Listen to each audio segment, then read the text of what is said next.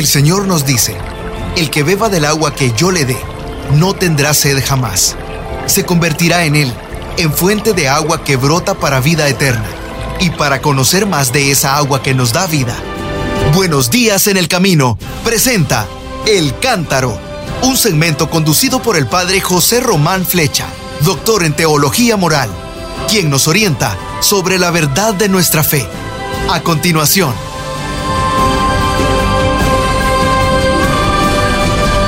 Mis queridos hermanos, queridas hermanas, ¿cómo están hoy? Soy el padre José Román Flecha, sacerdote de la diócesis de León en España. Mm, ¿Ustedes se acuerdan del refrán de este día? Un viejo refrán español decía, dichoso mes que empieza por los santos y termina con San Andrés. ¿Y qué mes era ese? Noviembre, pues. Es verdad que luego yo le he añadido nuevas, nuevas traducciones, pero no me atrevo a decirlos para, no ser poco respetuoso con, con San Andrés. Bueno, yo le tengo mucha devoción a San Andrés. Como su hermano Simón, más conocido después por el sobrenombre de Pedro, Andrés era natural del poblado de Bethsaida. ¿Y dónde estaba Bethsaida? Al norte del lago de Galilea o de Tiberíades. Sabemos cómo se llamaba su papá, ¿verdad? Eran hijos de un tal Juan o Jonás, que debía de dedicarse a la pesca, seguramente. Al parecer se habían trasladado a Cafarnaúl, donde era más fácil mantener algunas relaciones y hacer mejores negocios. Y seguramente estaban abiertos a muchos encuentros.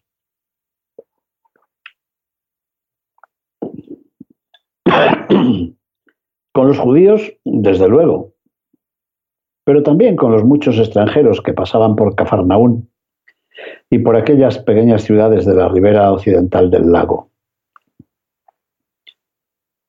Yo creo que la familia debía de tener una cierta apertura, como que a este chiquillo le habían puesto el nombre de Andrés, que es un nombre griego, que significa el varonil o el valiente. Así pues, en los orígenes mismos del movimiento de Jesús nos encontramos con este Andrés Barjona, Andrés hijo de Jonás o de Juan, el de Bethsaida. No es mucho lo que sabemos de él, pero lo poco que sabemos es muy significativo. Aunque se llamara el varonil, yo creo que más que por su valentía, había de ser conocido por un don que le fue concedido sin mérito suyo, el don de la oportunidad. Como decía el párroco con el que colaboré en Buffalo, estado de Nueva York, Andrés era el hombre justo en el lugar justo y en el tiempo justo. Sí, estaba presente en los momentos importantes de la revelación de su maestro. Eso le hizo ser algo así como el puente entre el Mesías y las gentes.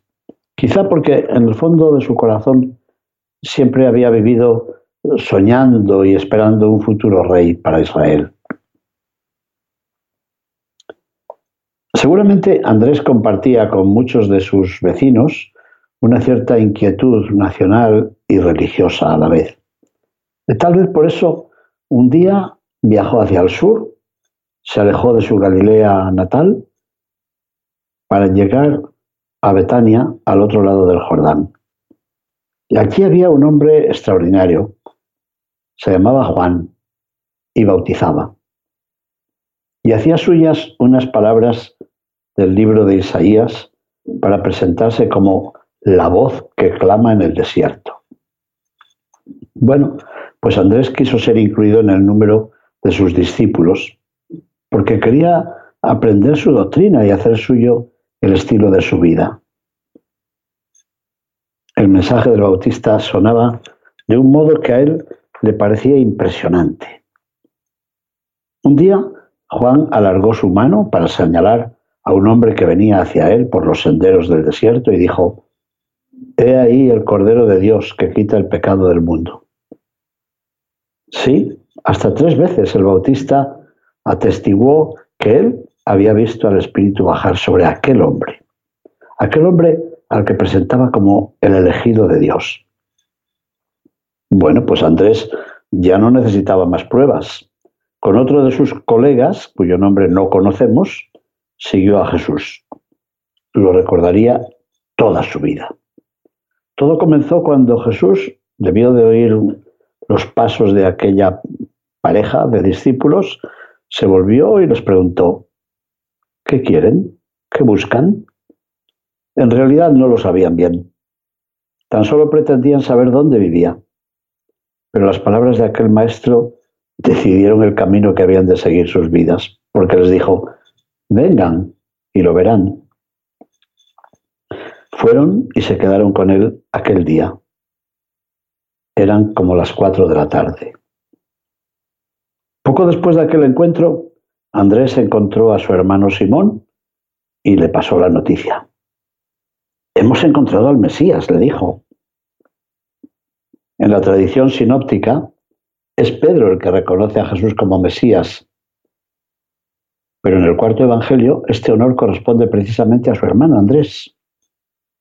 Le debía de parecer haber descubierto al posible rey de su pueblo y no podía callarse el gozo de aquel encuentro. Dice San Juan Crisóstomo que Andrés, después de permanecer con Jesús y de aprender de él muchas cosas, no escondió aquel tesoro para sí mismo, sino que corrió presuroso en busca de su hermano, para hacerle partícipe de su descubrimiento. Y así es. Bueno, hay otra tradición evangélica que nos cuenta de un modo diverso las cosas. Algún tiempo después del encuentro de Andrés con Jesús, el Bautista fue apresado y, como sabemos, fue asesinado por Herodes. Y Jesús regresó a Galilea. Como si hubiera comprendido que había llegado su turno, comenzó a anunciar la llegada del reino de Dios. Y un día, junto al lago de Galilea, vio a Simón y Andrés que estaban largando las redes al agua y les dijo, vengan conmigo y haré de ustedes pescadores de hombres. Una llamada muy concreta. Los dos pescadores dejaron las redes y le siguieron. El Evangelio de Marcos nos lo sitúa en el círculo de los cuatro discípulos más cercanos al Maestro. De hecho, en un día paradigmático, tras la enseñanza primera de Jesús y después de su primer milagro en la sinagoga de Cafarnaún, Jesús salió de allí y junto con Santiago y Juan se fue a la casa de Simón y de Andrés, donde la suegra de Pedro había de ser curada por Jesús. Y todavía otra vez es recordado por este Evangelio en compañía de aquel grupo de discípulos. Estando Jesús sentado en el Monte de los Olivos, frente al Templo de Jerusalén, Pedro, Santiago, Juan y Andrés le preguntaron en privado cuándo habría de tener lugar el fin de aquel grandioso monumento que él acababa de anunciarles. Bueno, es curioso que el Evangelio de Mateo y el de Lucas omiten el nombre de Andrés al referirse a aquellos acontecimientos. ¿Qué significa eso? Yo creo que para las comunidades reflejadas por esos textos, la figura de Andrés no resultaba tan significativa como las comunidades a las que se refería el Evangelio de Juan. Pero Andrés aparece en otras ocasiones. A ver, fue un día poco antes de la Pascua. Estaban de nuevo a las orillas del mar de Galilea. Pero esta vez Jesús no estaba solo, tenía delante una enorme multitud que le seguía a todas partes. Viendo que avanzaba la tarde y que se echaba la noche encima, Jesús consultó con Felipe cómo se podía dar de comer a toda aquella gente. Felipe calculó con toda rapidez los denarios que hacían falta para comprar tantos panes y dijo, no, no puede ser, es imposible aportar una solución a este problema. Pero de repente intervino Andrés. En realidad nadie le había pedido su opinión, pero él parece vislumbrar una solución. Ve la situación, calcula los medios de que dispone la comunidad, pero ha descubierto a un jovencito, a un muchacho, que generosamente ofrecía todo lo que tenía. Y Andrés va y se lo dice a Jesús, yo creo que con un tono, no sé si irónico, pero casi, casi como de desmayo. Dice, eh, mira, Señor, aquí hay un jovencito que tiene cinco panes de cebada y dos peces, pero ¿qué es eso para tanta gente, no? ¿Cómo que es eso para tanta gente? Eso fue el principio. Jesús era el verdadero profeta. Era mucho mayor que los antiguos profetas como Eliseo. Andrés se parece al criado escéptico que constata la insuficiencia de los recursos, como había ocurrido también en el segundo libro de los Reyes, en el capítulo 4. Sin embargo, de pronto pareció como si aquel gesto del muchacho fuese el signo que Jesús estaba esperando. Y así fue. La debilidad, la insuficiencia, la pobreza de recursos parece ser la condición para que se muestre la bondad y el poder de Jesús. ¿Y qué ocurrió? Mandó sentar a las gentes, tomó el pan, dio gracias y lo repartió. Y lo mismo hizo con los pescaditos. ¿Y qué creen? Ya lo saben, ¿no? Hubo alimento para todos y sobró una gran cantidad. Bueno, pues ahí estaba Andrés. Yo daría algo, se lo aseguro, por conocer la reacción de Andrés y sobre todo el estado de su alma. ¿Qué sentiría? ¿Alegría, gratitud, sorpresa? Ya ven, el muchacho pone todo lo que tiene y el maestro ofrece lo que nadie podría tener sin su presencia. Pero en medio está Andrés. Andrés es el testigo del misterio. No sé si entendió algo, pero si no lo entendió, es lo mismo hizo posible el signo que revelaba a Jesús como el nuevo Moisés que intercede ante el hambre de su pueblo. Quizá tampoco entendió muy bien por qué Jesús se alejó, se fue a solas, alejándose de la multitud que pretendía proclamarlo rey, según nos cuenta el Evangelio según San Juan. Pero hay otro momento importante. El primer momento fue cuando descubrió a Jesús, caminó y luego lo anunció a su hermano Simón, llamado Pedro. El segundo momento importante fue el momento de los panes. Pero hay otro tercer momento que yo lo llamo el momento de la glorificación. ¿Cuándo fue eso? Fue posiblemente el día de la entrada de Jesús en Jerusalén, o más o menos por aquel tiempo. Durante mucho tiempo recordarían los discípulos aquellos gritos de Osanna, Osanna, bendito el que viene en el nombre del Señor. Recordarían el flamear de los ramos de olivo y las palmas. Recordarían cómo la multitud salía al encuentro de Jesús, que venía por aquel camino que yo he recorrido también, que baja desde Betfagé por el huerto de los olivos, atravesando el torrente Cedrón para entrar en Jerusalén por la puerta del oriente. Bueno, es verdad que aquel día los fariseos parecían enfadados, estaban contrariados por aquel triunfo inesperado, pero aún hubo algo más sorprendente.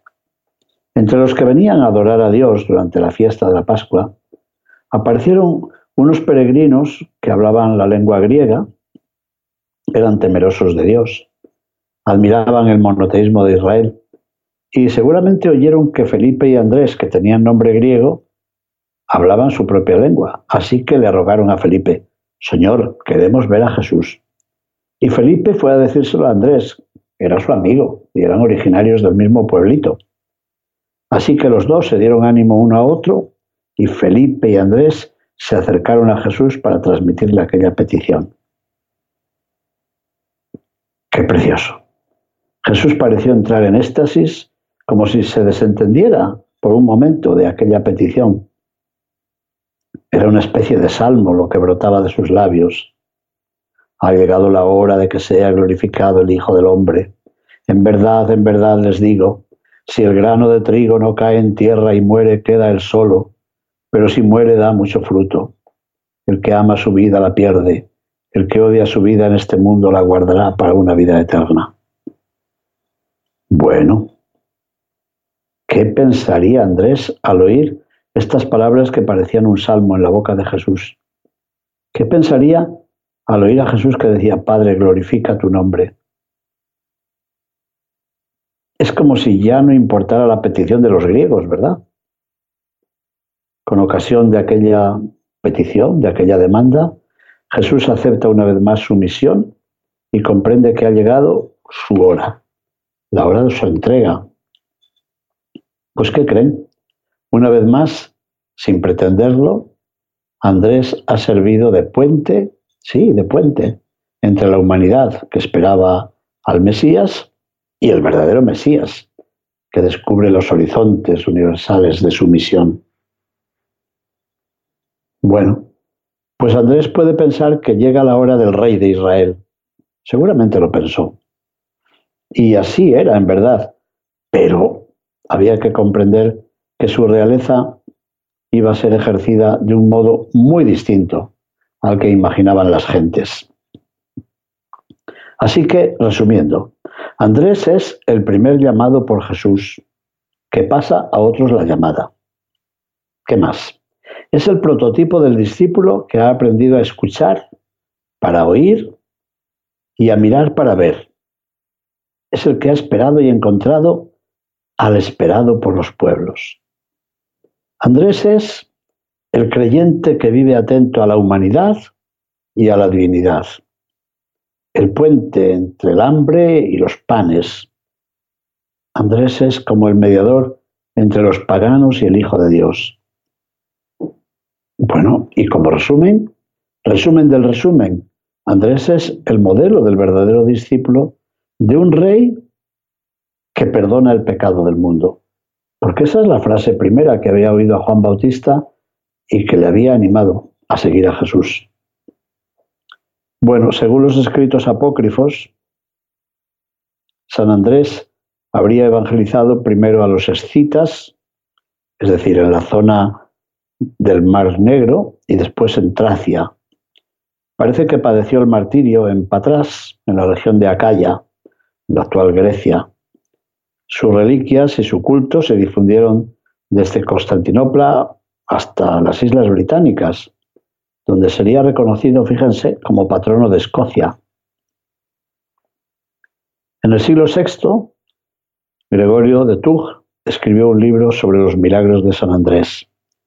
Y a partir del siglo VIII, el apóstol fue venerado en Bizancio, en Istambul, como se llama ahora, con un culto que contrapone esa ciudad con la misma Roma, puesto que Andrés había sido llamado por Jesús antes que su hermano Simón. Y así es, cuando visité al patriarca de Constantinopla, yendo a filmar unos programas para la televisión española, el patriarca nos dijo, no se les olvide que nosotros le llamamos el protoclitos, es decir, el primer llamado. Y así es, nuestros hermanos griegos ortodoxos tienen mucha devoción a San Andrés. Pero también quiero recordar una cosa, y una cosa muy importante. La reliquia de San Andrés, la más importante, parece que el cráneo del apóstol, llegó a Roma el día 11 de abril de 1460 y fue acogida en la iglesia de Santa María del Popolo, al lado de la puerta Flaminia. Y dos días más tarde, el Papa Pío II, en medio de una solemne y multitudinaria procesión, trasladó aquella reliquia a la Basílica de San Pedro, con la promesa de devolverla a su sede original cuando fuera posible, es decir, cuando lo permitiese eh, la ocupación por los turcos en Constantinopla.